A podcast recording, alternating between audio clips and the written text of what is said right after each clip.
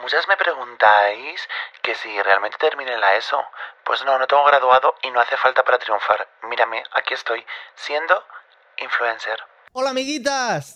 ¡Hola! ¿Qué tal Hola. Ya, eh, ha pillado un poco, ¿no? Ha entrado duro eso, ¿eh? Hola, buena tarde. Buenas Buena tardes. tarde. ¿Qué tal? ¿Cómo estáis? Pues yo muy bien, aquí estamos. Molt bé. Jo voy a hacer el podcast en catalán. vale, ahora somos internacionales. ¡Yo soy catalana! Eh, la verdad es que hace un mal día, en verdad, ¿eh? Pero nosotros al mal tiempo, buena cara. Eh, ¿Sois de esas personas? Eh, ¿Al mal tiempo buena cara? No. Yo soy al mal tiempo mala cara. Yo también, porque además cuando hace mal tiempo me duele mucho la cabeza y me pone mal. Es que total, te configura. Yo, yo me he vuelto una persona del tiempo. Al tener una enfermedad crónica, que no es nada, es el síndrome de intestino irritable, pero cuando cambia el tiempo a mí me afecta, ¿eh? O sea, yo lo siento ya. O sea, me he vuelto un hombre del tiempo, me lo dijo mi tío. ¿El Mario Picasso? Sí, soy, soy, tú, yo todo soy. Mario Pikachu. Mario Pikachu. bueno, amiguitas, ¿qué ha pasado esta semana? ¿Qué, qué cosa me contáis? ¿Qué traéis? ¿Qué, ¿Habéis visto lo de que va a haber... Que, que estamos en aprietos, estamos en apuros? Siempre estamos en apuros, es que no salimos. No, no, o sea, no hemos que- terminado de salir de uno y nos metemos en otro. Eh, Hemos superado el nivel 1, el nivel 1, coronavirus, ahora viene el nivel 2. El apagón mundial. O sea, bueno, espera, espera, espera, que me puedo decir esto. El sí, apagón mundial. Madre mía, ¿eh? Con, con eco y todo, esto es producción. ¿Qué os parece? ¿Qué, qué os- qué opinión os merece? Eh, yo la verdad es que no puedo más. O sea, no puedo más. Yo hoy me metí en TikTok, he visto una nueva noticia, he tenido que parar y me he puesto a leer los comentarios para ver lo que opinaba la gente, porque si es verdad que en TikTok no sé qué es mejor, si el propio contenido los comentarios de la gente tan ingeniosa. Ya, es verdad, Y- eso es verdad. Y una persona estuvo diciendo, mira, yo me, me acaba de dar un ataque de ansiedad, me he metido en TikTok para bajar esto y es que, que lo primero que me salga es esto, pues yo, I feel you. O sea, no puedo más, no quiero saber mucho, eh, me he informado porque hay que estar informada, pero yo eh, digo basta. Yo, perdón, eh, que hoy tengo un montón de alergia y, y tengo muchísimos mocos. Em, ¿Tienes alergia a los maricones? No, tengo alergia a los hombres. Arrójanos luz sobre este tema, Sonia. ¿Qué? Arrójanos luz sobre este tema. Ah, Eh, mira, arrójanos luz. No lo, lo he dicho sin pen- lo he dicho sin pensártelo. Bueno, tampoco. es que tiene Es que no hay, no hay, no hay, no hay no luz hay- para no hay regar. mucho que pensar, pero me ha parecido guay. Me lo. Em, voy a olvidar esto que has dicho, ¿vale? Y Did I lie? No, no, no. Em, que yo estoy mal, yo estoy mal con esto porque eh, yo todo lo que sea quedarme sin Twitter a mí me afecta muchísimo. O sea, es que, y ayer que lo estuvimos hablando justo, em, es que, tío, la electricidad es puto todo. O sea, es todo. Y además la señora está de, de Austria, que no sé que si es la presidenta o no sé qué, no sé qué hay en Austria, ¿vale? Em, dijo, no, no dijo, eh, nos vamos a preparar por si hay un apagón, no sé qué. No, no, ella dijo, para cuando lo haya, tenemos lo que haya. estar preparados. Y, O sea, que amenazó directamente. o sea, amenazó. sí, ella dijo, en 2025 esta mierda va a pasar. Y mm, a ver qué hacemos sin electricidad. Es que no podemos hacer nada, a ver si por, por lo menos que nos pille en verano, porque como nos pille en invierno, yo me muero a los dos días, ya te lo digo, vamos. A las 6 de la tarde ya deja de existir. Que es cuando anochece. Es que tú imagínate. Qué horror. ahí. Es que, Es que- bueno, hoy no hemos venido a dar bajona.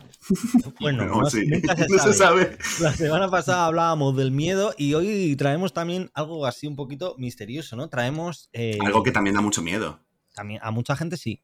Yo Sí. la verdad es que tuve mucha suerte. Eh, Yo esto también. Es verdad, no. tuve muchísima suerte. Sé que hay gente que lo odia, pero vamos a hablar de ¡La vida en el instituto! Together.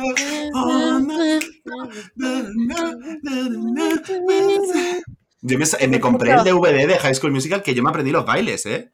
Yo también me los aprendí. El sing, el sing alone Me yo lo también lo tenía. me lo compraron mis hermanas por Reyes. Y el juego de la Wii Sing It, que lo cantaba. Es verdad que está del SingStar eh, High School Musical. Sí. Sí, sí, sí. La única no me gusta.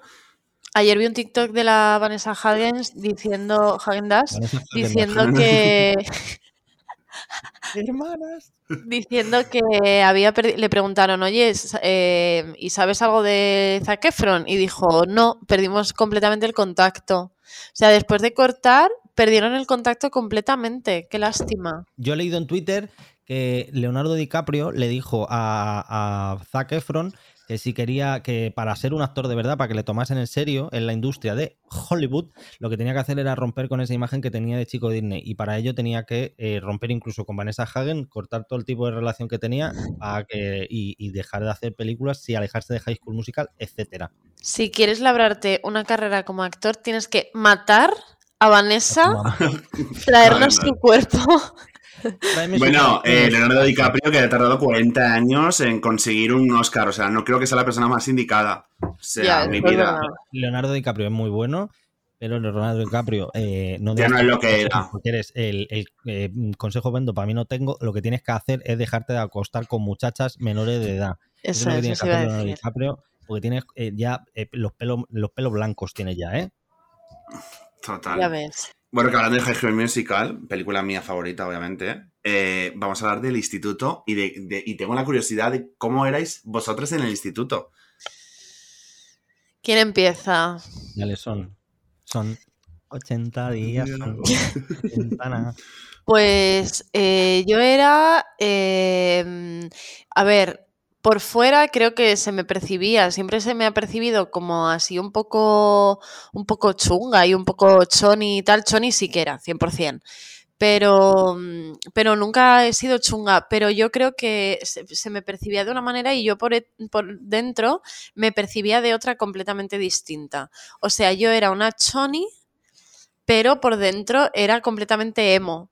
O sea, yo escuchaba eh, Three Doors Down a lo mejor, o Three Days Grace, o un montón de grupos emo que empezaban por Three, no sé por qué, pero luego, eh, pero luego era super choni y también escuchaba al Canelita. No sé, yo era como muy, muy una mezcla de un montón, una mezcla de un montón de cosas. Y mm, pues una chica majísima, la verdad. Eh, Una tía muy chulísima. una tía muy chula. Muy bien. Pues yo, un poco como Sonia, a mí yo creo que también se me percibía así como en plan como...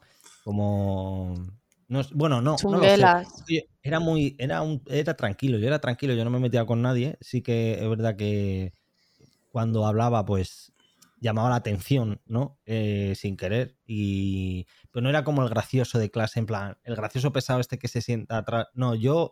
A mí no me gustaba el instituto, no me, me aburría, me aburría lo más grande. Yo deseaba que fuese las dos y media Era todos un los días infierno, ¿eh? es que era un infierno, era un puto infierno. Y, pero yo era una persona muy tranquila, lo que pasa es que era un poco travieso, eso sí es verdad, mm, pero tenía la suerte de que eh, soy una persona o eh, era un chaval como que estaba muy avanzado a su edad. No tenía el pavo este que tenían todos los niños de... "Ah". Entonces lo- me llevaba muy bien con los profesores y me salvaba de muchas liadas que hacía. Porque Porque tenías esa, carisma, ¿no? A mí Claro, esto también me pasaba. Hablaba, hablaba- tenía conversaciones como muy de adulto con ellos y entonces pues se, se calmaba la cosa. A mí igual, ¿eh? Yo, es que es verdad que yo tuve como dos etapas en el instituto. La primera fue difícil porque, a ver, yo, teniendo en cuenta que yo venía de otro barrio, o sea, yo me mudé y nada más que directamente al instituto. Eso que el instituto, es que el instituto es un lugar muy... eh, yo no lo termino de ver cómo funciona, porque es que, claro, te meten en un sitio que estás con gente de 16 años que están a otro rollo y tú entras todavía siendo un pringado, porque entras siendo un pringado, vienes del colegio de hacer trabajos de plástica y manualidades con papel celofán.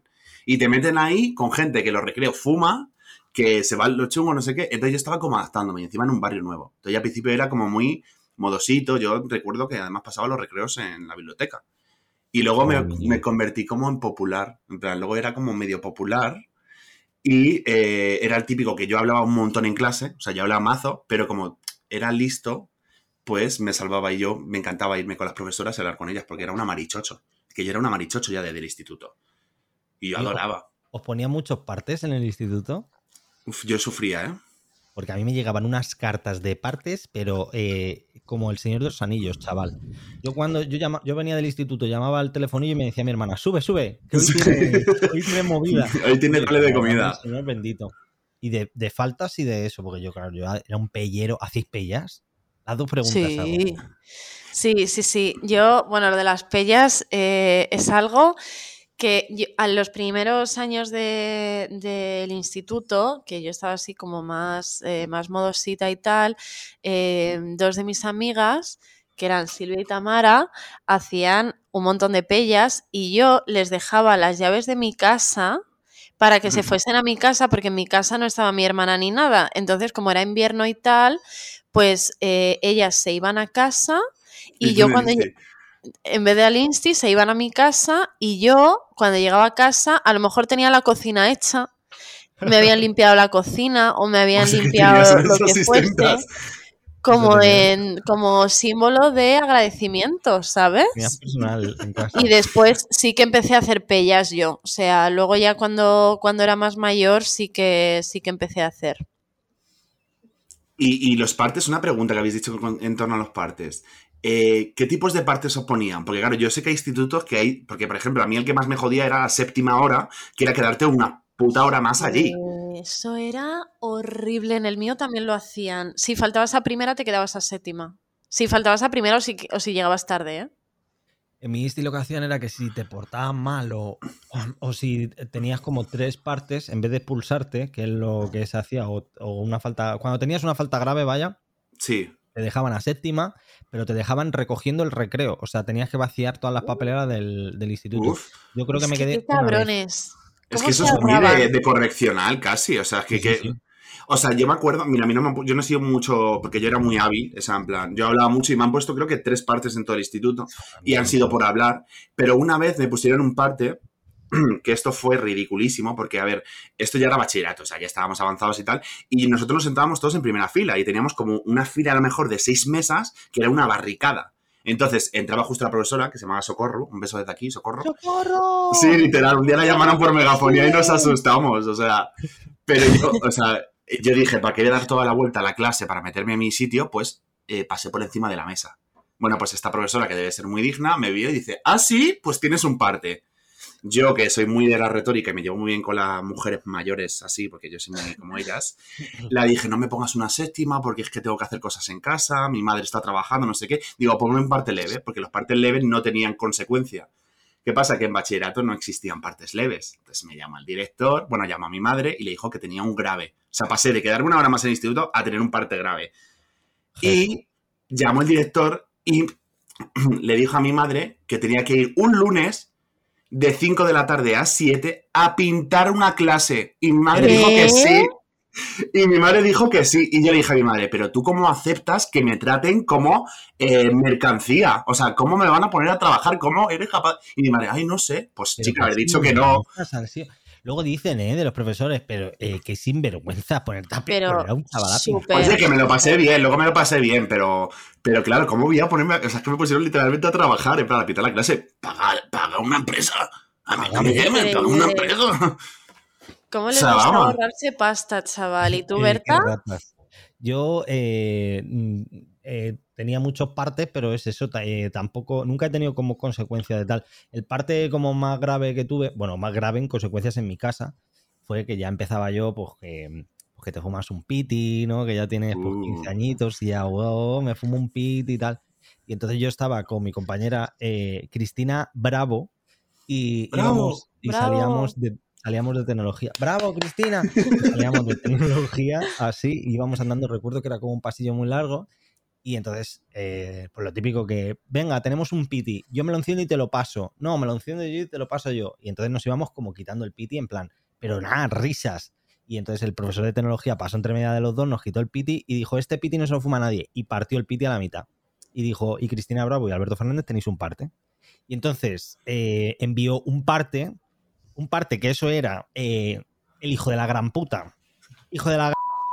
Había escrito- o sea, ese señor había escrito ahí lo más grande y decía, eh, eh, Alberto se estaba pegando con su compañera por un piti. ¿Cómo ya está pegando con un piti? Pero usted, pero usted se cree que yo soy un niño de las favelas para estar pegándome por un piti. ¿Qué está? ¿Pero, qué, ¿Pero qué es esto? O sea, por favor.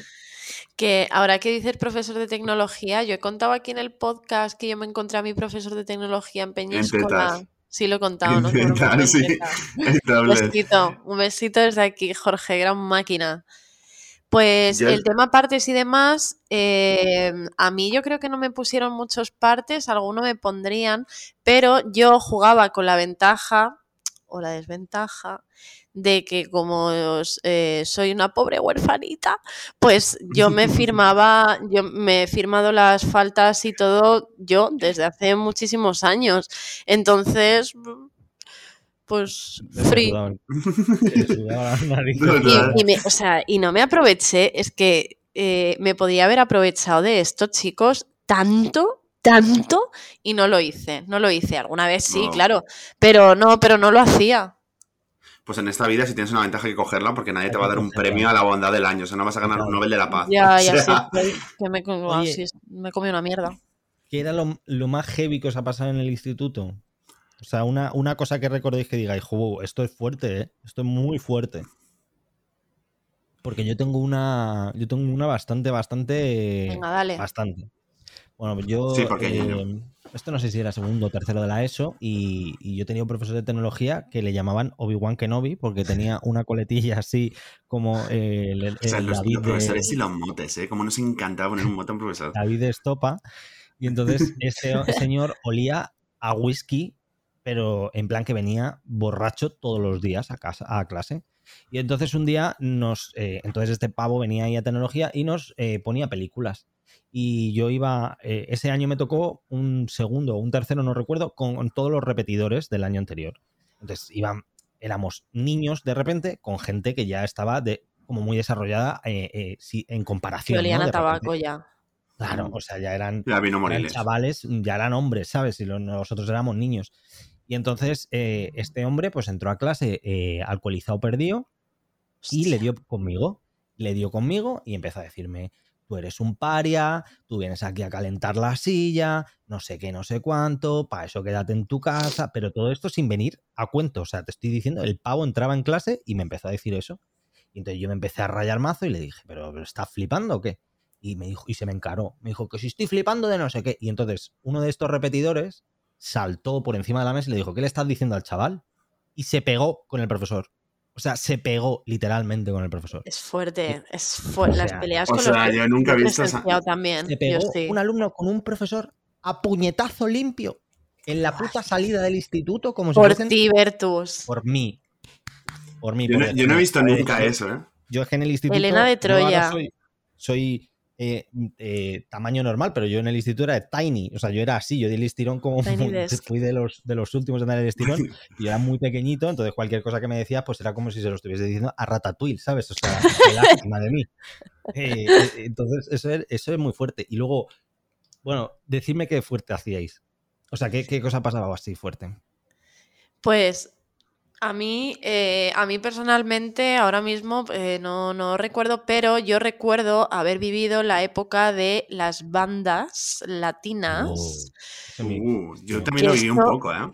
Esto fue muy fuerte, ¿eh? O sea, yo eh, iba a un instituto de, de ahí de... De Sí, sí. Plaza Elíptica, joder, perdón, es que no Ah. me salía, es que ya, ¿ves? Es que soy Ah, te catalana. has olvidado no me todo lo sale- demás. Sí, es que no me salen las cosas de Madrid ya. Em, que estaba al lado de otro instituto, estaba pegado a otro instituto. Y entonces había mucha gente, ¿vale? A la salida había mucha, mucha peña. Y en esta época que eran todo, que estaba de moda, pues esto, los Latin King, los no sé qué, no sé cuánto, pero que esto fue, o sea, esto fue un- una, movida tocha, ¿eh? En Madrid en ese momento, que, que parece como una gilipollez, pero eh, pasaban cosas muy gordas. Y mm, hubo una época que había muchas, muchas peleas en la salida del instituto y como de gente que venía, que a lo mejor de repente venían eh, 20 personas y había batallas campales. Y una vez se lió una que flipas, o sea que eso fue increíble. Yo no he visto una pelea igual en mi vida y a partir de ese momento, todos los días a la salida del instituto había dos coches de dos coches de policía. policía. Ah, una cosa que me pasó eh, antes de entrar al instituto un día a las 8 de la mañana o no sé a qué hora entrábamos, a las 8 o a las 9, estaba con mis amigas fuera, supongo que estaríamos echándonos un pitio o lo que sea, y vimos a un pavo en un coche eh, zurrándose la... Ah, bomba. Sí, ¿Por dónde eh, mirándonos. Y entonces le empezamos así a dar en el coche, no sé qué. O sea, viendo mierdas de estas desde que somos putas crías, tío. Un día me pasó también que yendo al instituto con mi hermana Yaiza, vimos a un pavo escondido como en unos matorrales, lo mismo, zurrando esa sardina, que es de tío. O sea, es que Es lo que llevamos no bien. toda la vida estas mierdas. Esta gente no está bien. Yo la verdad que sí, nunca, o sea, nunca he tenido un lío como tal, porque yo la verdad es que era como muy pavo, o sea, yo era como que no paso de movidas, o sea, no me metía en ningún este porque eh, yo llegué, a mí me metieron que yo eh, de repente me había venido a, eh, a vivir al Bronx, entonces yo no quería saber nada de nadie. Y yo de hecho, eh, creo recordar que mi madre estuvo un tiempo viniéndome a buscar porque yo tenía miedo. Porque literalmente eh, pasaba esto que en mi instituto, no es que en las salidas eh, saliéramos los, los de- solo los del instituto, sino que venía gente también, en plan, allí a juntarse, que era como, era como, pues eso, como las discotecas a las 5 de la mañana que están todos los heterosexuales borrachos esperando a ver quién le levanta una ceja a otro. Pues igual. Y yo decía mi madre, esto es terrorífico, ven a buscarme. Y, y yo no me metí en, nin- en ningún lío. Sí me pasó que en cuarto de la ESO yo era de ciencias, porque no sabía todavía qué quería estudiar. Entonces dije, vale, vete a ciencias y luego ya ve lo que hago. Y nos metieron, como éramos los sobrantes, pues nos metieron con los de artes, que eran los típicos repetidores, los pobres, pues que los veías como con un aura de eh, esta, esto, esta gente no va a hacer nada en su vida. El club de los cinco. El, sí, total. Y lo juntaron y dijimos, ¿qué coño hacemos con esta gente? O sea, deberíamos estar con gente de ciencias. Y me acuerdo que organizamos como un comité eh, de queremos que nos cambies de clase. O sea, no queremos estar con esta gente. Y luego al final hicimos Guau. piña, porque eh, fue uno de mis mejores años en el instituto, porque me, o sea, me llevaba súper, o sea, de hecho me acabé llevando mejor con la gente que era de esto que con los pringados de, que iban de pedantes de ciencias. Y eh, una vez hubo una discusión y había una persona que era, eh, es que era pequeñísima, Era y yo. yo. lo pasé mal porque se pegaron entre ellos y ella asustada, en plan, no sabía qué hacer, saliendo a los pasillos, ¡ayuda, ayuda! Y yo lo pasé mal, ¿eh? Porque yo eh, interiorizaba muchísimo con las profesoras. Pero yo era un pan, yo es que era, era muy bueno. Yo, eh, bueno, después de eh, qué es lo más heavy que habéis vivido, qué es lo más heavy que habéis liado en el instituto, porque yo de, yo de estas tengo y hay una que me arrepiento mucho, que voy a contar, creo que ya la he contado, la del chupachus la profesora de inglés, no sé si la he contado, pero yo un día me estaba comiendo un chupachus, yo entré del, del recreo y, y llevaba un, un chupachus que me había comprado en el recreo y entraba con mi chupachus ahí eh, en la boca, ¿no? Y se veía el- lo que es el palo. Y yo me senté atrás, que era mi sitio, allí a, a ponerme la capucha así y dormirme, porque esa era mi rutina diaria, ¿no? O sea, es un bully. Pues no, no era, yo no era, no, cuidado, cuidado las palabras porque las palabras, las palabras tienen peso, Rubén, no, no, eso no. Yo estaba ahí, pues yo era como una silla o una planta o la estantería esa que tenías ahí que acumulaba la Encarta 98 de hace 20 años. Y yo me dijo la profesora, eh, por favor, el chupachusto lo puedes quitar. Y yo le dije, pues la verdad es que no, porque me lo acabo de, lo, lo acabo de meter en la boca. Dice, ya, pero es que no se puede comer en clase. Y le dije, ya, pero es que no entiendo que te molesta que yo tenga un chupachus. Es que no, yo no lo veo la conexión en ningún momento. Podemos no, razonarlo eh, como personas adultas, por favor, claro, yo le decía- expo-. Claro, dime por qué tengo que tirar el chupachus. Y ella, pues lo tiras porque sí. Y yo le decía, pues no lo tiro. Y pues sí lo tiras. Y me dijo, pues le dije, si quieres, quito el palo y me quedo y, y- y tiro el palo. Para si no, lo que no quieres ver es eso, me quedo con la tal. Me dijo, no, no, quiero que tires todo. Y le dije, pues no lo voy a tirar. Y me puso un parte, empezó ahí. Mm, Se está negando a tirar el chupachus. Y según me lo estaba escribiendo, pues yo me quité el chupachus y lo tiré. Y yo quería dar en la pared. En plan, Que hiciera... Claro, porque justo estaba la papelera. Entonces yo quería que diese y se colase la papelera. Con tan mala suerte que impactó en su cabeza. Imagínate, un chupachus lanzado a velocidad de prepuber. eh, desde Pero no la te sintió mal. Entonces, ella sonó eso, sonó un coscorrón, todo el mundo hizo como. "¡Ah!". No, no me sentí mal, la verdad. Eh, en ese momento no. Y ella levantó la cabeza y me dijo, fuera ahora mismo y toma este parte y se lo llevas, porque en mi instituto tú te ponían Te los llevaban a jefatura. tú los bajabas a jefatura. Claro, A que te sí, a que te terminaran de dar el parte, que te, bueno, a mí me daban un papelito rosa y luego se te daban no sé qué, no sé cuánto. Y yo cogí el parte y dije, mira lo que hago con el parte. Lo rompí y dije, y me bajo a fumarme un piti, venga, hasta luego. Y cogí mi mochila y me piré para mi casa. Y dije, y luego lo pensé y dije, esto no. Y al día siguiente fui y le pedí perdón. Dije, yo ah, no pues soy- sí. yo no- O sea, quiere decir, te entró algo de, remordi- de remordimiento. yo no soy esta persona. Me han llevado los demonios. Eh, Sí, total. per- perdóneme. Y me perdonó. Qué fuerte. Yo la de la escenita de romper el parte también la he, También la he tenido, la verdad. Es que vaya dignas, es que, eh, madre Es que mía. vaya, vaya niñatos, Y, y es que me sentía muy. eh, o sea, yo era como que tenía cariño, o sea, tenía un sentimiento maternalista con las profesoras sobre todo. Yo, de hecho, en los recreos me iba con la profesora de biología porque me decía que era de Paracuellos del Jarama y que era ve- vecina de Belén Esteban. Entonces yo me iba a los recreos a veces con ella a dar vueltas, cogida del bracito, ¿eh? Y eh, pues estaba ahí, eh, pues feliz y contenta contándome sus cotilleos. Entonces yo no era, o sea, yo las quería mucho, la verdad, aunque fuera un alador. O sea, que eras ahí. Y luego te, te subías la nota, a lo mejor, Rubén, buscabas eso. No, no lo buscaba, si es que luego yo era muy lista, si es que yo me aburría de todo eso. Además, eh, he de decir que biología era mi asignatura favorita, aunque luego acabé en letras, pero era mi asignatura favorita. A mí me encantaban los cromosomas y estas cosas. Em, yo tuve una profesora de biología que, que, bueno, que esto luego iremos al tema profesores, pero para que no se me olvide, tenía una profe de biología que había pasado la polio y eh, no podía, no, o sea, una pierna la tenía finita, finita, como un palillo chino. Y entonces ella iba con unas muletas y subía las escaleras, o sea, había un... Bueno, subía las escaleras de, o sea, marcha atrás, la subía de espaldas y la subía todo rápido, era una máquina y era majísima. Ya está, esto era, esto era lo que quería decir, no trasciende más, ¿eh? era simplemente este dato. Bueno, y hablando así de asignaturas, porque Rubén dice que le gustaba mucho la biología, ¿qué era vuestro, qué era lo que mejor se os daba en el ISTI? A mí nada. El recreo, típica frase de, ¿no? El Cantos gimnasia. Todas menos el recreo. Yo llegaba a gimnasia, ¿eh? O sea, a mí me Bueno, parecía un yo- infierno. Gimnasia, que esto todo el mundo tiene como un... tra- que la gente que somos así como... eh, como el- el club de los perdedores, eh, Outsiders. que tenemos como un, un trauma, eh, pues yo eh, me- tenía un grupo de, de- en clase que éramos los que hacíamos cortos y hacíamos películas. O sea, imagina, imagínate el percal que era eso, ¿no? O sea, se, se puede hasta oler ese grupo. Sí, Bueno, pues ese grupito eh, teníamos nuestra, nuestra, mi profesora de, de gimnasia que se llamaba Cristina y no se me olvidará en la vida. Y la llamábamos la patito porque tenía la pobrecita los pies así para afuera y andaba con un patito. Pero era, la- era una tía, te lo juro, ¿eh? Una tía de puta madre.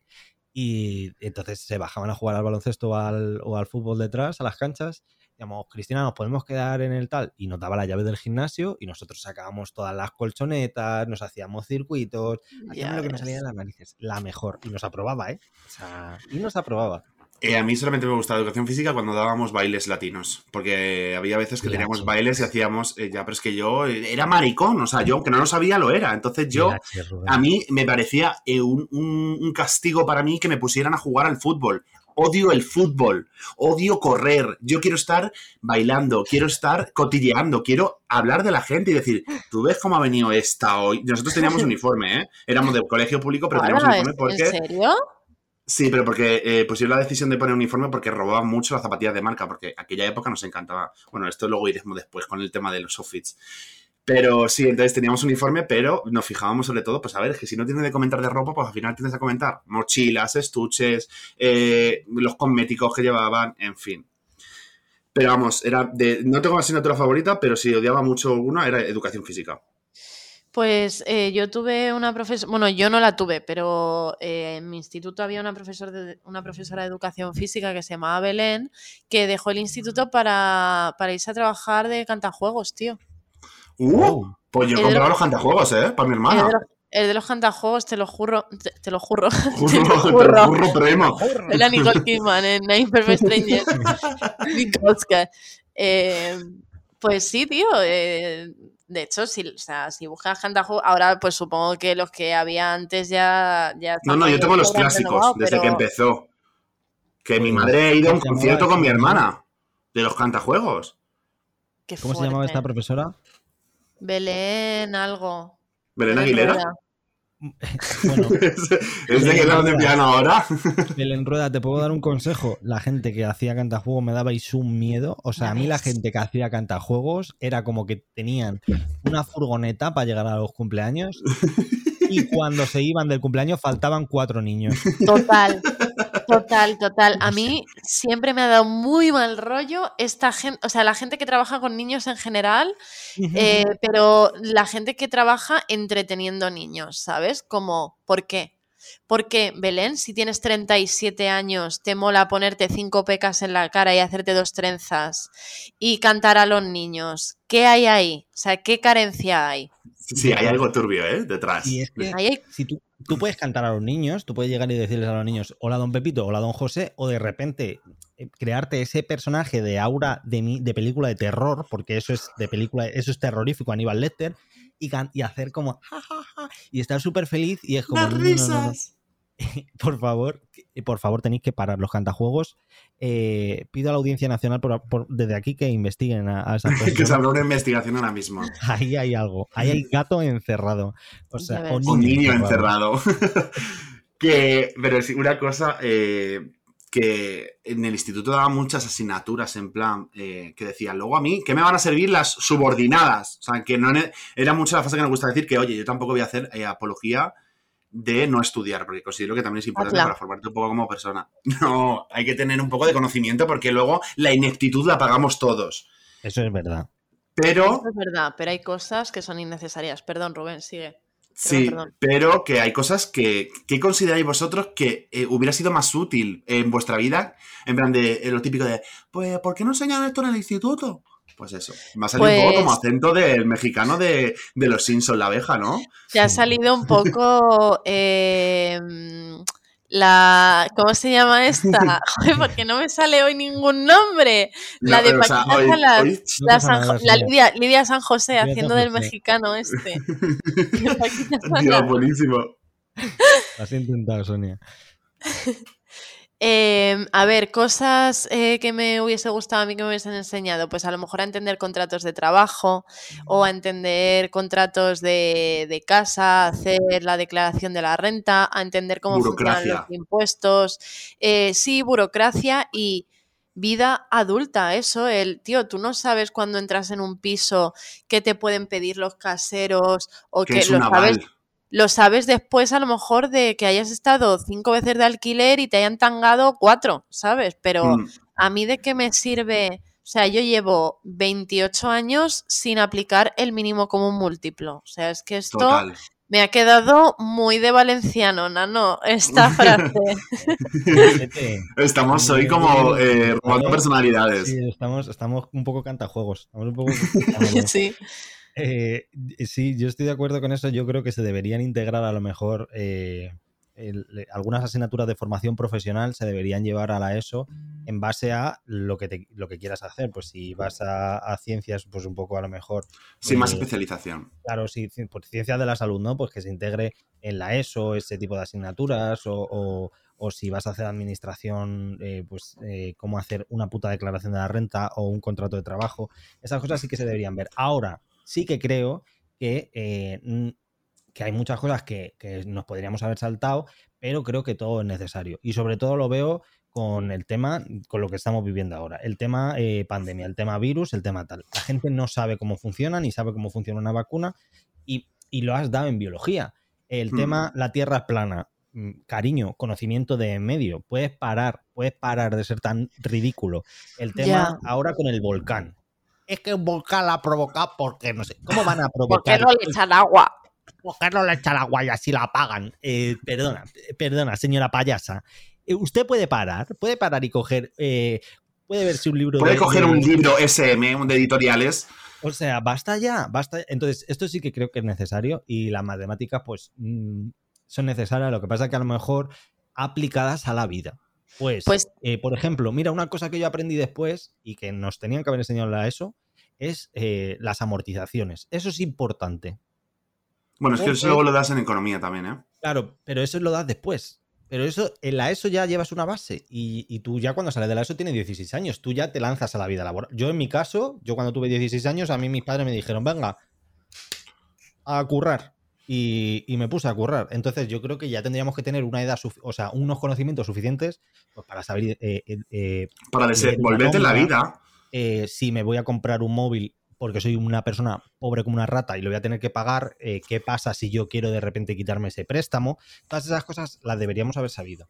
Sí, Eso conocimiento básico. Sí, Pero eso lengua, sí. tal, tal, tal, Pero también te digo que, por ejemplo, ahora creo que en tema matemáticas, eh, me, o sea, es un ejemplo perfecto, porque ahora hay cosas, o sea, también tienes que educar en base a eh, la vida, en base a cómo funciona la vida ahora mismo y todos los cambios que ha habido y todo lo que ha evolucionado todo. O sea, que no te digo que cuando nosotros estudiásemos, estuviésemos eh, picando los números en una piedra, ¿no? Pero, o sea, que había calculadoras y tal. Pero ahora mismo que todo el mundo tiene una calculadora en el móvil, hay cosas que creo que no habría que enseñar. O sea, hay que enseñar cómo a aplicar otro tipo de cosas. Pero ¿por qué tengo que saber hacer yo según qué, qué mierdas? Que tienes que hacer como una tabla eh, derivando números ahí, no sé qué. Eso es, o sea, eso no sirve de nada. Jamás le sirvió de nada a nadie que no haya estudiado, pues, pues eso, eh, algo que tenga que ver con las matemáticas. Pero, tío, enseña cosas que se puedan aplicar. ¿Qué? Eh, Excel, súper importante. Sí, es Eso no lo tenía que Mira, por ejemplo porque es que eso ya estaba cuando nosotros... Te quiero decir que no es una cosa que tú digas, ah, eh, esto es nuevo. No, no. Eh, eso, eso es súper importante. Y otra cosa que nos enseñaban mal, que esto se dice siempre, pero es verdad, el inglés. El inglés no es que se enseñase mal, es que no se avanzaba nunca. Siempre era el verbo to be. Eran muy pocas cosas. De hecho, yo he trabajado como profe de inglés en un cole para, para niñez de 7, 8 años y literal, los libros que ellos tenían no son los, exactamente los mismos que teníamos nosotros, pero son, o sea, iguales. El mismo mecanismo. plan, Students Book, em, Workbook y lo mismo, la misma técnica, que es de, es que por, por, lógica no puede funcionar, o sea, no puedes estar eh, enseñándole a la gente lo mismo durante eh, cientos de años, ¿sabes? Es que es estúpido. ¿Cómo te van a enseñar a ti con el mismo método con el que me enseñaban a mí hace 20 años? Post simple, post continuous. Eh, de hecho, mi hermana en inglés eh, sigue haciendo los exámenes que hacía yo de verbos irregulares, que era sit, sat, sus, eh, be, was, were, ¿sabes? nos planteaban el inglés como otra asignatura, como si estudiases historia y tú te aprendías los verbos irregulares no sé qué, no sé cuánto, tal, no sé qué, y te aprendías así la lista. O sea, no sabías ni lo que Sí, no sabías. De hecho, eh, yo en bachillerato teníamos como unas optativas que, que, las cogías un poco por gusto, y yo me cogía ampliación de inglés, ¿vale? Porque yo realmente, pues a mí me gustaba, no sé qué también, esto lo vi también en TikTok y me siento curado, los maricones y las profesoras de inglés tenemos una especie de pacto con el diablo. 100%. Y eh, eh, yo me cogía ampliación de inglés para hacer conversaciones, era más como... ¿sabes? En plan, conversion. Inglés oral. En mi instituto se llamaba inglés oral. Te fue súper bien, ¿eh, Rubén? Sí, perfecto. No, pero ¿sabes, ¿sabes por qué no me fue bien? ¿Sabes por qué no me fue bien? Porque el sinvergüenza de mi profesor que fantaseaba con tirar a su sobrino por la ventana eh, no me quería hacer exámenes, me ponía la nota porque yo tenía... Para, para, sí, para, para aquí, para aquí. ¿Cómo sabíais esto? ¿Cómo fantaseaba por tirar a su sobrino en la ventana? Ah, porque él lo contaba. Él llegaba a clase y decía, no, además era como, era como heterosexual, pero tenía como, era como muy amanerado, ¿no? O sea, porque para que no, esto no tiene nada que ver con la gente, pero bueno, yo di el discursito. Bueno, well, en segunda parte. No, importa, o sea, bueno, para, para ponerle, para que se hagan una imagen del personaje, ¿no? La gente ya está. Sí. Entonces él estaba como, él estaba como siempre así y, empezaba a hablar como así. A ver, pues ha llegado el, hijo de mi hermana y claro, pues se ponía a hablar así, no sé qué, no sé cuántos. Y yo te digo, ay, cállate, niño, no sé qué. Hablaba como muy así, que, cogía y le tiraba por la ventana y a tomar por culo. Ah, Pero ¿cómo puede decir eso? ¿Cómo, te puede, ¿Cómo puede llegar un profesor con sus santos cojones sudados de todo el día? Sudados los cojones no solo porque tenía un buen cerquito amarillo de las camisetas blancas. O sea... loco. Eh, eh, hablando de, experiencias raras con profesores, yo tengo, yo eh, tengo, eh, tengo, un profesor que me dijo, un profesor de matemáticas, estábamos hablando de un profesor sustituto de matemáticas. Uy, los sustitutos. es que los sustitutos. ESO, y era un chaval joven, era un chaval que llegaba ahí, pues se la sudaba, ¿no? Y entonces estábamos hablando de a qué se dedican tu padre y tu madre y bla, bla, bla, bla, bla, y no sé qué. Y dije, pues mi padre es chatarrero y mi madre limpiadora. Y entonces ah, me dio un discurso como, eh, acuérdate de esto cuando yo saque dinero en un cajero y tú estés entre cartones durmiendo y te tenga que pasar por encima, eh, ¿cómo le puedes decir eso a un niño de 13, 14 años que tenías en segundo de la ESO? Y eso me dijo ese señor. Es que es muy fuerte, ¿eh? Las frasecitas que te decían, en vez, de motivarte, te hundía, o sea, te querían hundir, que al final tú estabas, a mí me suda el huevo que te me... No voy a decir hijo de la gran madre tierra, porque lo de- es. Ya no voy a decir puta más. Hijo de la gran madre tierra era. Y era un sinvergüenza ese hombre. ¿Cómo me puede decir eso? Además se llamaba Manuel, me parece. Manuel, si estás escuchando esto, espero que te...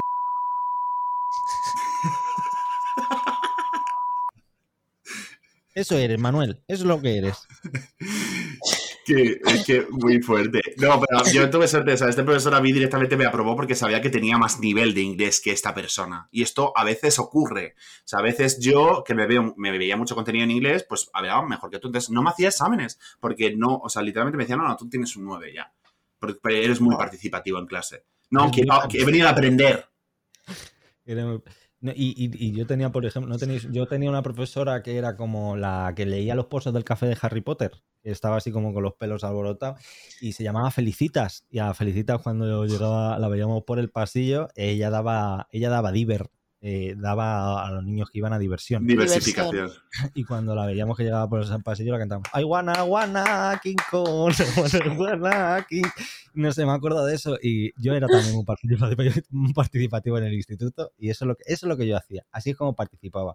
Por eso suspendía todo yo. Tocando, la las, vida. pal- tocando las palmas. Palma. Yo- Para, para mí, mi profesora de, de Harry Potter era Eva, que era una profe de música de puta madre que teníamos.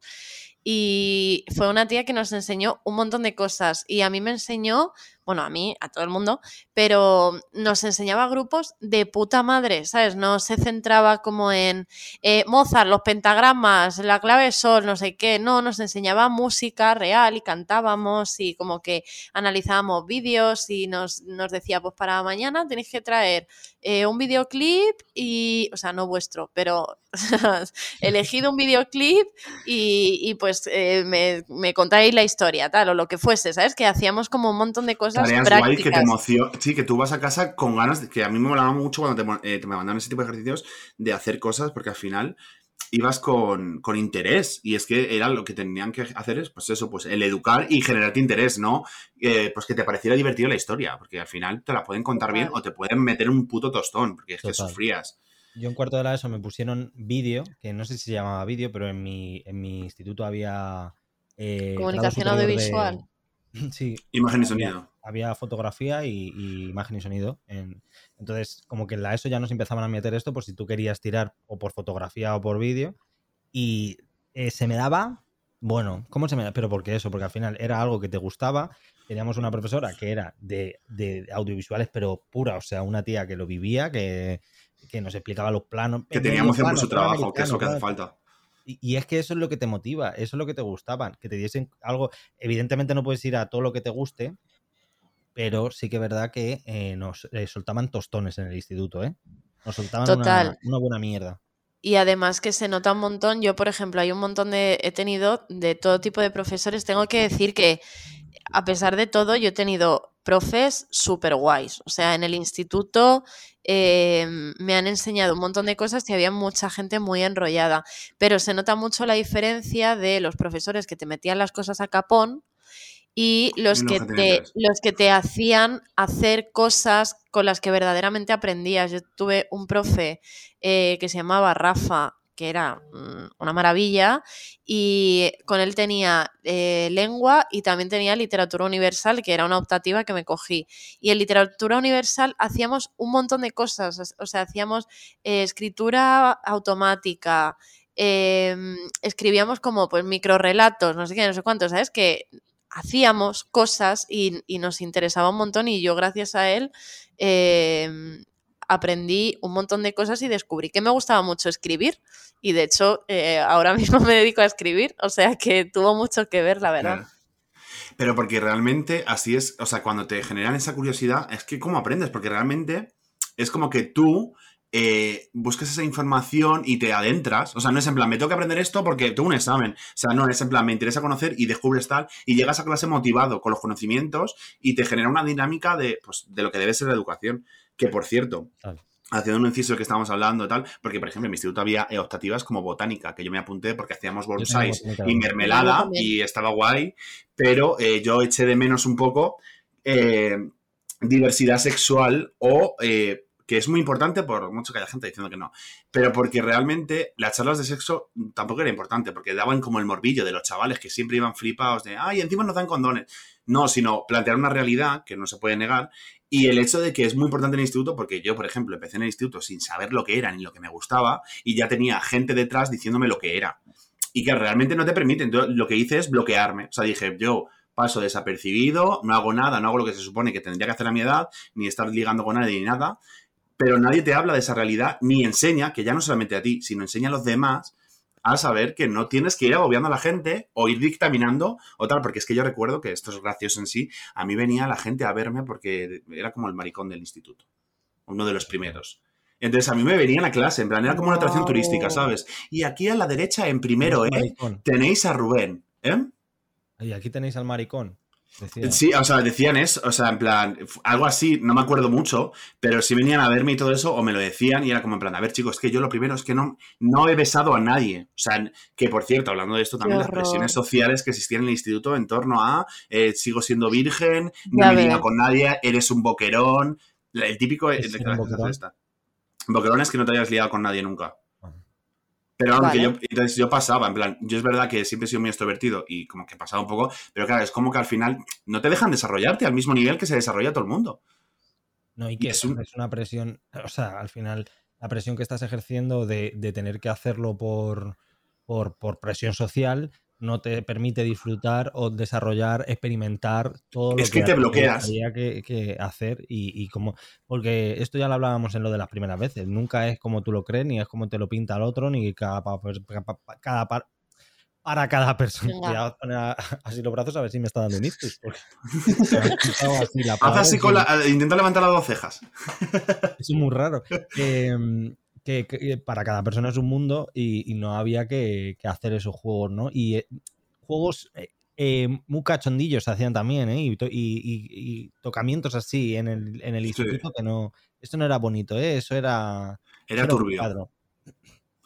Pero sí, pero vamos, que yo tampoco lo pasé, o sea, no me hicieron tal bullying, o sea, de hecho, o sea, a mí lo que me molestó un poco es el hecho de que te, o sea, de yo que me agobiaba muchísimo con el tema de, me decían ya lo que tenía que ser sin preguntarme, pero a ver, a mí me trataban pues como mascotilla, en plan de las chicas se abrazaban a mí, en plan, ay, es el, gay de clase, ¿sabes? En plan, muy esto de que la gente nos sigue viendo como complementos de chicas. No somos complementos de chicas, no, no voy a ir contigo. O sea, yo luego fui popular por mí mismo porque me gustaba vestir bien, cosa que los heteros pues no hacían.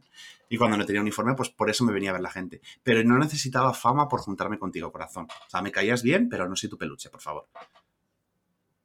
Ya he hecho mi veredicto. Pues sí, y y también eh, todo esto de hablar de, la realidad de la diversidad sexual, eh, de identidad de género y todo esto, que ahora mm. nosotros es algo que tenemos como súper presente y tal, pero joder, vamos, a mí no me han hablado en el instituto de eh, identidad de género en la puta vida. como tampoco me han hablado nunca de gestión emocional ni nada. Y mira, y, y a la vista está que, que es lo que ha pasado con el COVID y todo esto, que una de las consecuencias más graves que estamos teniendo, que es que hay mucha gente que ahora está mm, loquita de la cabeza, es porque no sabemos gestionar. O sea, y esto es algo que, que parece que es como, bueno, pues tú, pues cada uno se tendrá que, gestionar sus movidas y no sé qué. Bueno, sí, obvio, pero si nos hubiesen enseñado como a, a, gestionar nuestras emociones en el instituto y en el cole y tal, ahora esto en los coles se hace mucho más y se habla como de la tristeza y de la muerte y de los duelos y la depresión. O sea, cosas que son reales en el instituto que con la hormonación o que ya estás creciendo, a mí nadie me habló de la ansiedad y yo, los primeros años que tuve ansiedad fueron en el instituto y yo lo pasé fatal porque yo no tuve, o sea, yo en el instituto no, no se me hablaba de lo que podía pasarme. O sea, yo tenía que ir a un psicólogo. O sea, y no había ese tipo de, pues hablando de gestión de emociones, que entiendas que tú no pienses que estás loco, que se te está pirando la olla por tener un ataque de ansiedad y que realmente es normal, pero es como, esto, eh, y pasa mucho en España, es como si no se habla no existe el problema. No, no, es que hay que hablarlo. porque aunque no exista, tienes que saber que existe. Además, eh, eh, eh, es como que todos, cuando se intenta hablar o tocar estos temas en el instituto o en los colegios, los padres se niegan a que sus hijos entren en esta dinámica, o sea, intenten aprender esto o se les explique esto, porque no, yo ya me encargo de explicárselo en casa. No, no se está dando cuenta usted que a lo mejor su hija necesita eh, ese tipo de educación o necesita escuchar ese discurso en algún sitio, porque en su casa no se está tratando, que en su casa lo único que se hace es ver a Amador Rivas de la que se avecina. Total. Y, y- eh, me- me- Y hace risa. Y luego, que por cierto, eh, hablando de esto, de cómo influía también la televisión en nuestras vidas, es que realmente luego te ibas al instituto y las... las Porque claro, necesitas cierta inteligencia para saber que lo que te hace risa de ver series como la que se avecina es que es exageraciones de, de cosas reales. Pero ¿qué pasa? Que los niños no entienden eso, entonces Claro. replican esa actitud y van, o sea, yo me acuerdo que, por ejemplo, cuando yo, esto más antes de instituto, cuando echaban pressing catch, eh, en, el, en mi colegio, en los descansos, yo participaba, se hacían peleas de pressing catch. O sea, y nos dábamos de hostias, pero al final siempre te hacías daño, porque un niño no sabe medir. Que es cuando está. No, no entiende, porque tampoco se enseña tampoco ética como tal. No sabes medir qué está bien y qué está mal, o en qué momento estás haciendo daño, o en qué momento te estás sobrepasando. Y esto es muy fuerte también, porque no, joder, o sea, influía y no había nadie ahí que te hablara. Y al final es, te buscan las castañas. Y entonces, Bueno, esto es, hay gente- esto es un, esto es un melón muy aparte, ¿eh? porque el tema de, de que se necesite un test eh, psicotécnico para que puedas tener hijos, que se debería, porque Total. hay Bueno, gente que no total. está, cero preparada para, para ser para la paternidad. eh, para la Maternidad. paternidad, la maternidad y Sobre tal. todo, sobre todo cuando ya existe un unas pedazo de, de test y de tal para la gente que quiere adoptar hijos. Pero cualquiera puede tener hijos biológicos. O sea, ¿qué pasa? Esto es que algo que no entiendo. adoptar no, y es que es estúpido. Igual que para tener una, un animal. Tal cual. Mm. O sea, es, es, eh, es una, es, un- es una movida. Pero bueno, también voy a decir que hablando de cosas de estas de televisión y tal, que también tuvimos una época muy dorada en el instituto de programas de televisión que nos alimentaban como personas. Programas como física o química, que a mí eso me daba la vida. Upadance. Upadance, eh, bueno, sí, Los. Protegidos, El Barco, Los Serrano, Gandía Sor. Paco, Hombres de Paco, chaval. Gandía Gandía fue un shock. Es y el otro día estaba hablando que lo quiero volver a ver, porque esto fue muy fuerte. Yo me lo volví a ver hace poco. Eh, los, eh, lo, lo guay de todo esto, las series, o sea, lo guay que era verte las... Ah, Gran Hermano también, Gran que hermano. eran los años dorados de Gran Hermano, cuando estaba Mercedes Fama, Milán. bailar. Fama, bailar. Lo guay que era comentar al día siguiente, y es que si no lo habías visto, No eres nadie. Ya, o sea, te lo habías perdido, es que era muy fuerte. Es que te, te aislabas, es que decías que voy a comentar, te, te ponías como un tonto a escuchar lo que decían y, tú sin saber. no lo podías ver en otro sitio. No, ya. Sí, no se repetía, a lo mejor en Neos. eh, si te lo habías perdido en Factoría de Ficción, eh, se echaba a lo mejor luego eh, Es otro verdad. capítulo, pero a saber cuándo caías en ese. Pero sí que sí que estabas fuerísima de la conversación. Que Sí, pasa un entonces- poco como ahora, pero ahora como lo puedes ver cuando te dé a ti la gana. Claro. no Claro, ahora no es lo mismo en plan de porque ahora te dicen, ¿no has visto esto? Eh, te lo paso. O sea, quiere decir, tienes el acceso al consumo directo, pero antes no. Antes, si no lo veías, pues no podías hablar del tema. Y al final te acabas viendo todo. Total. Y hablando de estar desconectados, ¿qué os parece eh, lo que tiene que estar viviendo ahora la gente joven con las redes sociales en el instituto?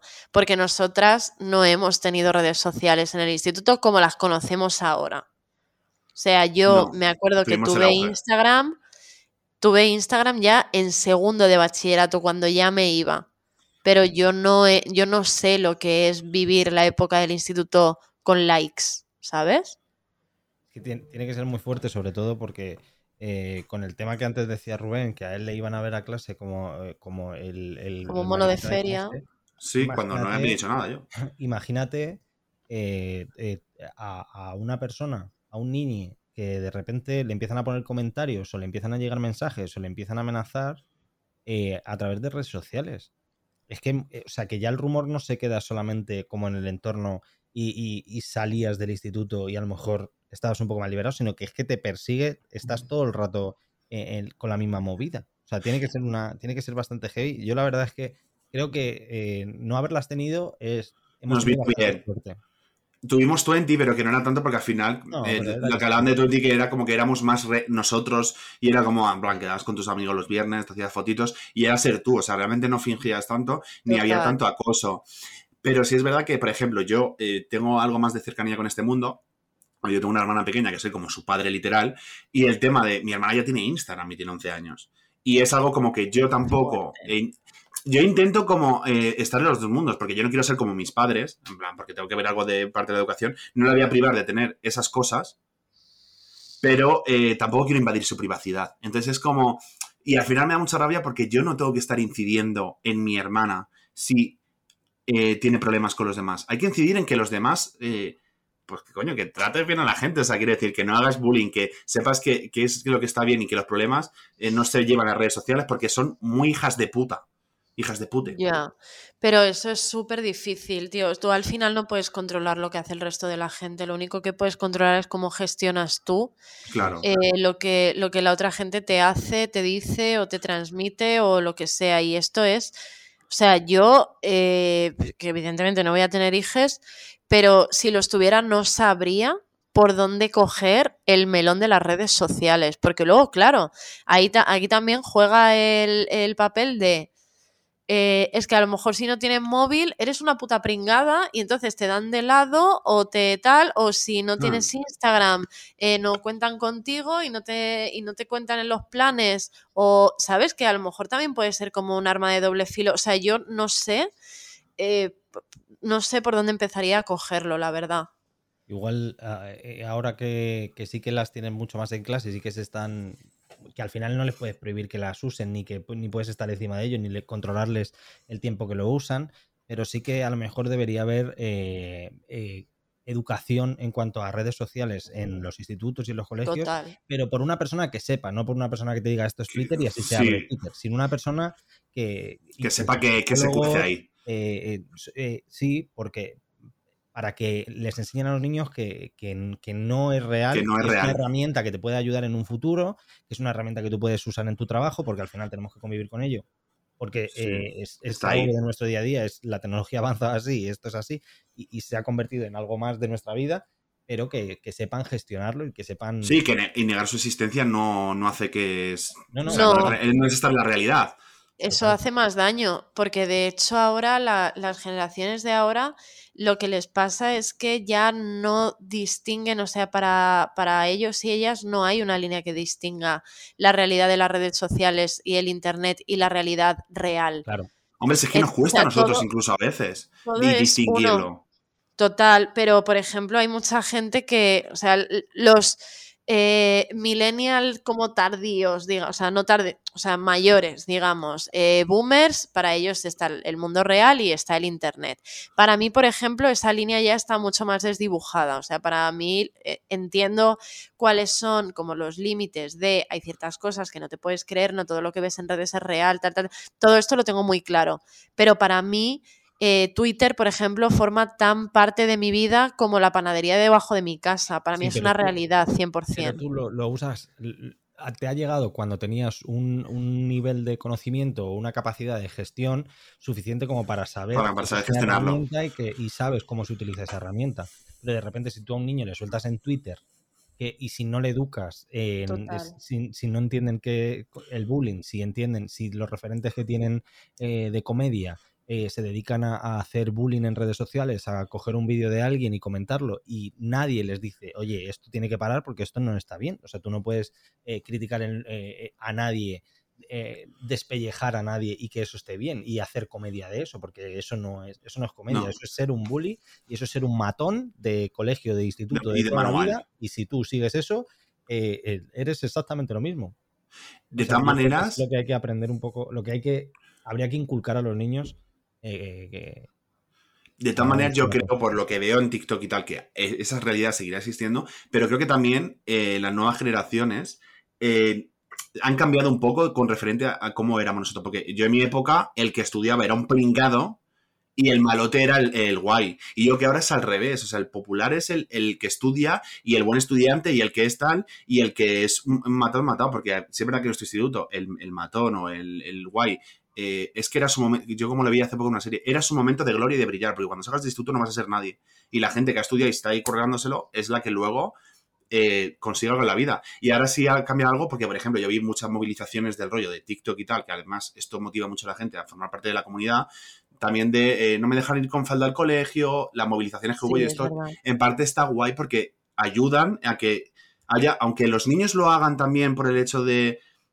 salen en TikTok, eh, están haciendo una causa buena y por lo menos se entienden y lo ven y es Sí, evidentemente la entretenido, ¿sabes? la difusión que hay en las redes sociales y la forma de tratar algunos temas que hay en redes sociales.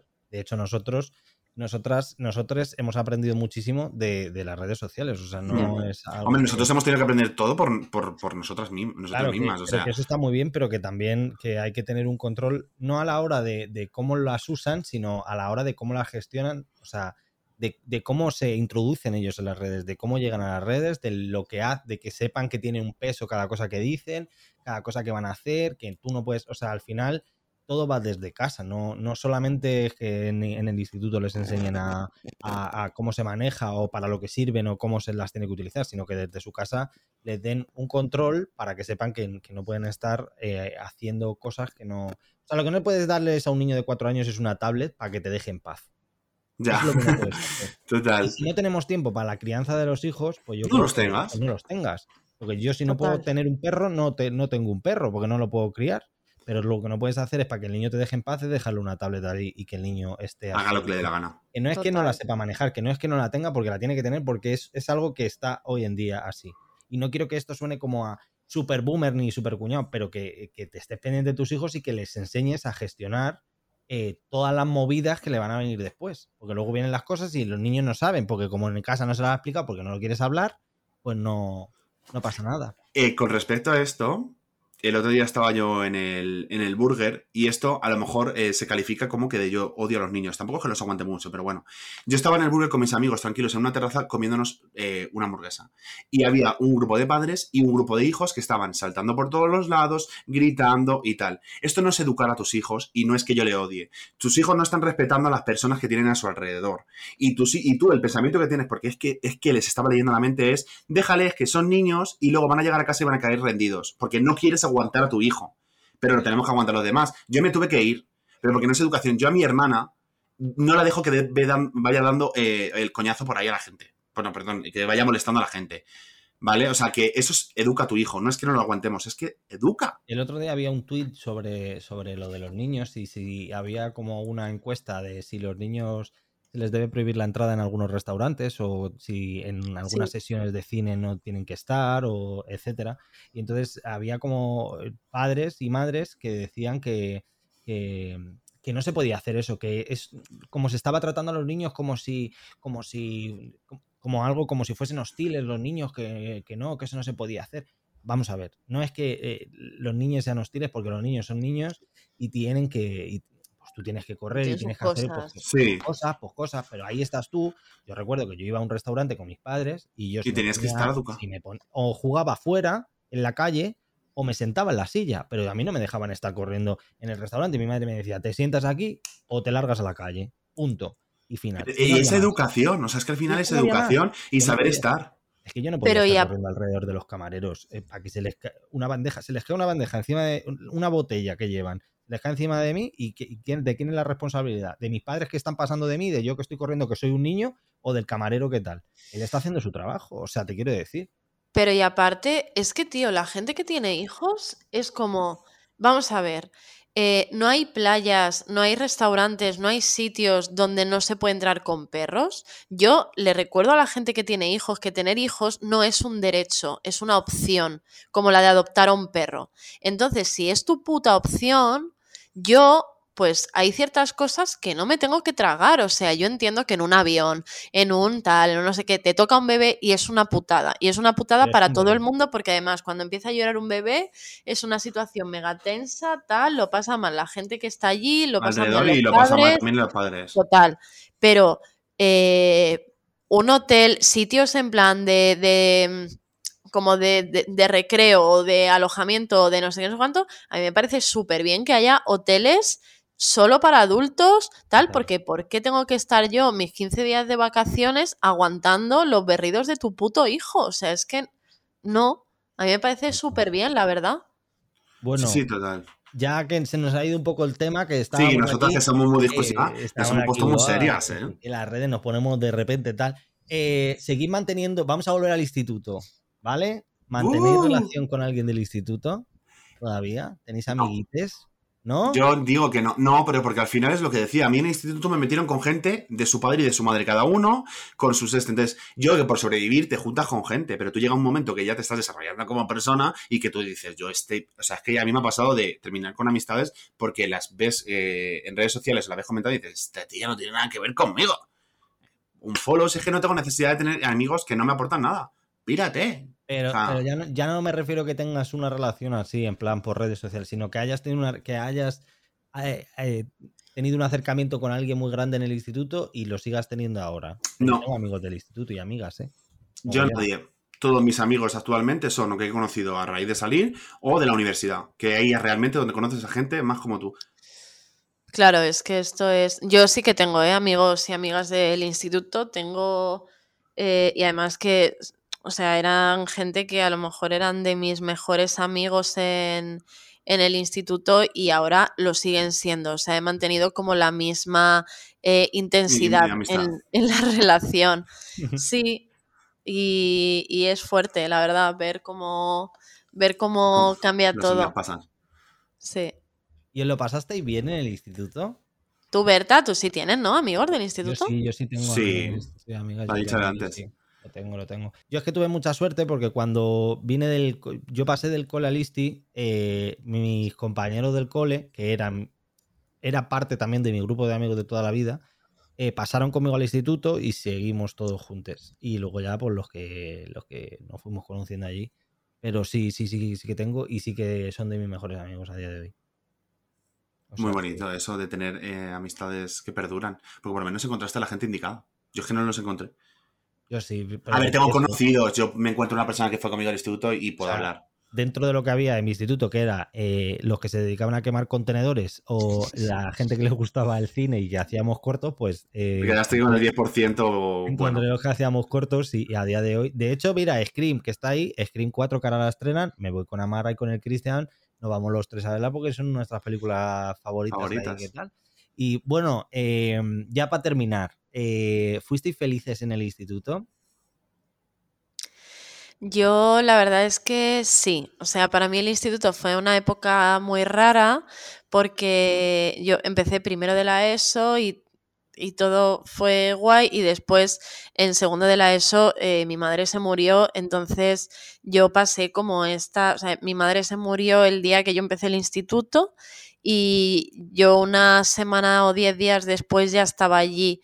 Y me acuerdo como la gente que que me miraba y decía cosas y no sé qué, y los profes hablaban un montón conmigo, en plan, oye, que eh, lo que necesites, la verdad es que se portaron súper bien.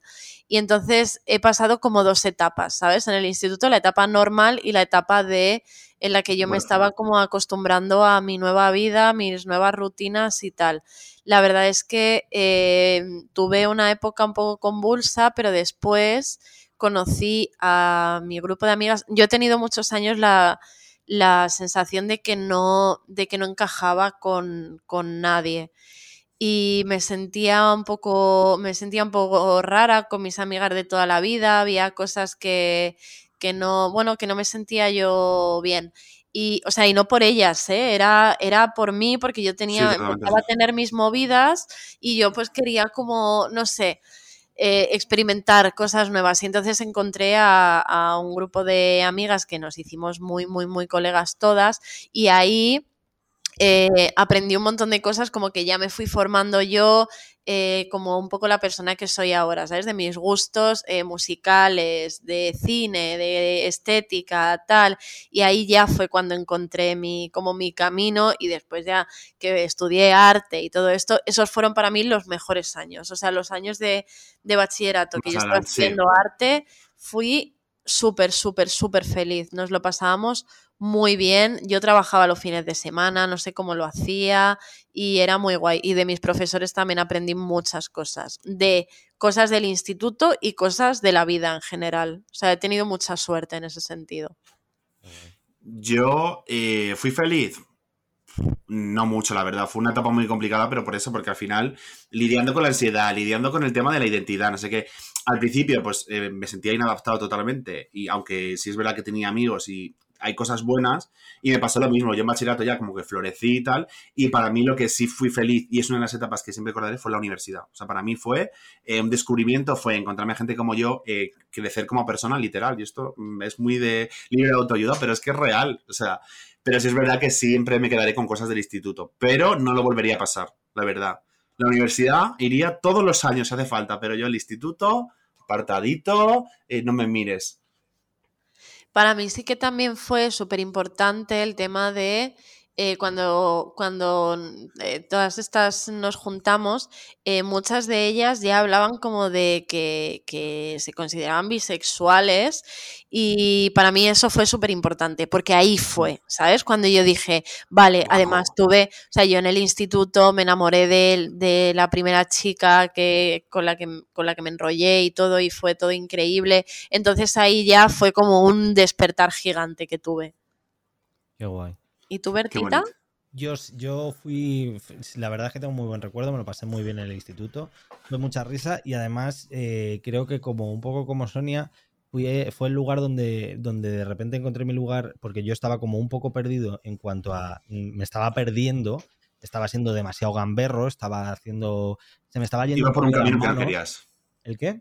Que ibas por un camino que no querías. Eh, sí, en ese momento lo quería, pero sí que, sí que eh, sí, pero para hacerte de guay. ¿no? repente no era para hacerme el guay, simplemente yo pensaba que estaba en la onda, pensaba que eso era guay, pensaba que eso estaba bien Mm. y de repente me di cuenta de que no, que, que había que reformarse y ya fue cuando me hizo clic la cabeza, ya me puse a estudiar como un loco, ya me puse, me estuve trabajando, tra- trabajaba también, o sea, yo salía del instituto a las 3 y me iba a trabajar a Tocha a hacer encuestas telefónicas y, y así, y así.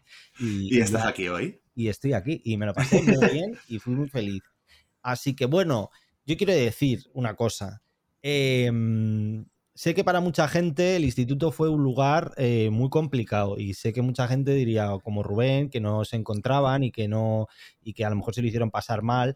Eh, queremos que sepáis que muchas me preguntáis es vuestro sitio. Aquí eh, aceptamos a todo el mundo, aquí os vais a encontrar un sitio seguro para que nos podáis contar vuestras movidas, para que mm, podáis sentiros vosotras mismas y podáis ser felices, que eso es muy importante.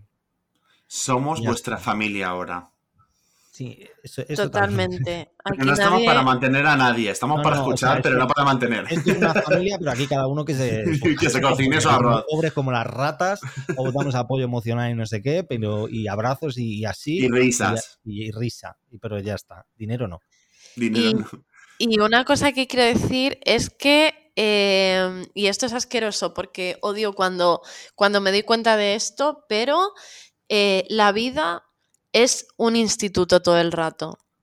Y eso es, uff, cuando a mí me siguen pasando a día de hoy que tengo casi 30 tacos, eh, las mismas mierdas que me pasaban en el instituto, o dinámicas o discusiones o tal, es que es lo puto peor. Y mm, después de este mensaje tan positivo que tú has dado, Bertus, pues me, me apetecía bajar un poco otra vez el porque pensé que iba a sacar como una Esto lectura sub y baja, sub y baja, pensé, pero bueno. que, pensé que iba a sacar una lectura positiva, pero, pero no, que bueno, que nunca paramos de estar en el instituto. Esto es nuestro podcast aquí. eh, hablamos de felicidades y luego de. No, o sea, es nuestro podcast de nuestro, de nuestro, no el nombre antiguo, por favor. Las luces y sombras de la vida, hablamos Sí, aquí, un sí. poco. Y bueno, nada, con este, con este subidón nos despedimos esta semana. Eh, un besito, mis niñas. Muchísimas gracias por escucharnos. Se nos han quedado bastantes temas por, por decir. A lo mejor podemos hacer un, un instituto 2.0 o algo así, o podemos completar por stories. claro. Yo quería dar, yo me voy a mandar un mensaje, ¿vale? De despedida. Vale, Y quiero que sea para nosotras. Vale. Estoy muy orgullosa de que eh, estamos siendo constantes. Sí. La gente yo creo que lo agradece y un aplauso Hombre. para nosotras. un aplauso. Un aplauso. Espera, espera, ¿puedo hacer esto? ¿Puedo hacer esto? Mm, Vale, estamos ya siendo constantes. Didn't lie. Didn't lie. Didn't fucking lie.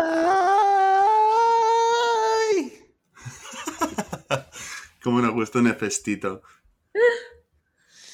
Eh, sí, Hago para la calle con los rulos. Rula, Legging apretado para que se me marque el culo.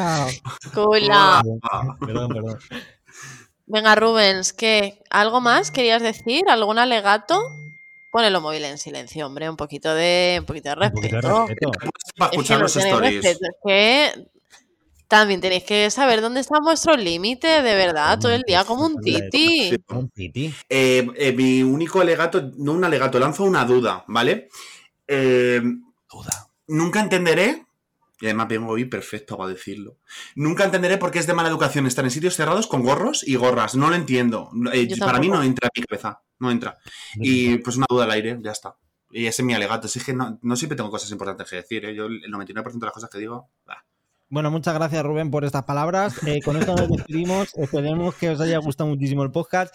No os podéis ver en YouTube en todos los lados, ya lo sabéis, y que para qué vamos a repetir. En Ivos, en Facebook, en Google Podcast, en todos los lados. Eso es. Y espero que nos sigáis escuchando y que nos vemos la semana. Bueno, nos escucháis la semana que viene. Espera que Sonia quiere mandar un mensajito. ¿Un mensajito? ¿También, Sonia? No. No. Ah, sí, sí. Ah, sí, No, sí, sí. bueno, no, no. Yo lo que quería decir es que. Ah, bueno, no, porque cuando salga este podcast ya habrá sido tu cumpleaños, Bertus. Sí, Felicidades. Pero bueno, fe- muchas felicidades, 18. Bertus. Muchas gracias. Y mm, yo le quería. Nada, lo último que. eh, eh, ya habrá sido mi cumpleaños. eh, yo espero que todo el mundo, y desde aquí lo pido, y eh, ya esto tiene que parar. Por favor, por favor, por favor, esto lo pido de verdad y, y quiero que lo hagáis por mí. Dejad de poner la canción de eh, Parchís, para pedir el cumpleaños, porque da una vergüenza ajena que no sé, que eso no hay que lo aguante. Y otra cosa. No. la otra, la otra de, de Daddy Yankee o de quién es, felicitaciones, que tengas un buen día. Esa tampoco la pongáis. Ya vale esas canciones. O sea, ya vale de poner eso. A mí ponerme un, los latidos del corazón, los que mueven el mundo y cosas así que me hace, que me hace risa. Bueno, pues con la India te ponemos, que te gusta a ti mucho la India. La India Martínez. Pues Anda. eso, chicas, que, que gracias por escucharnos una semana más, por escuchar a este, a este equipo de matadas. Eh, que nos sigáis por Instagram, que le mandéis el podcast a la gente que os caiga bien y a la que os caiga mal también. Y nada, eh, un besito hasta la semana que viene. Y yo le quería mandar desde aquí un besito a la hija de puta.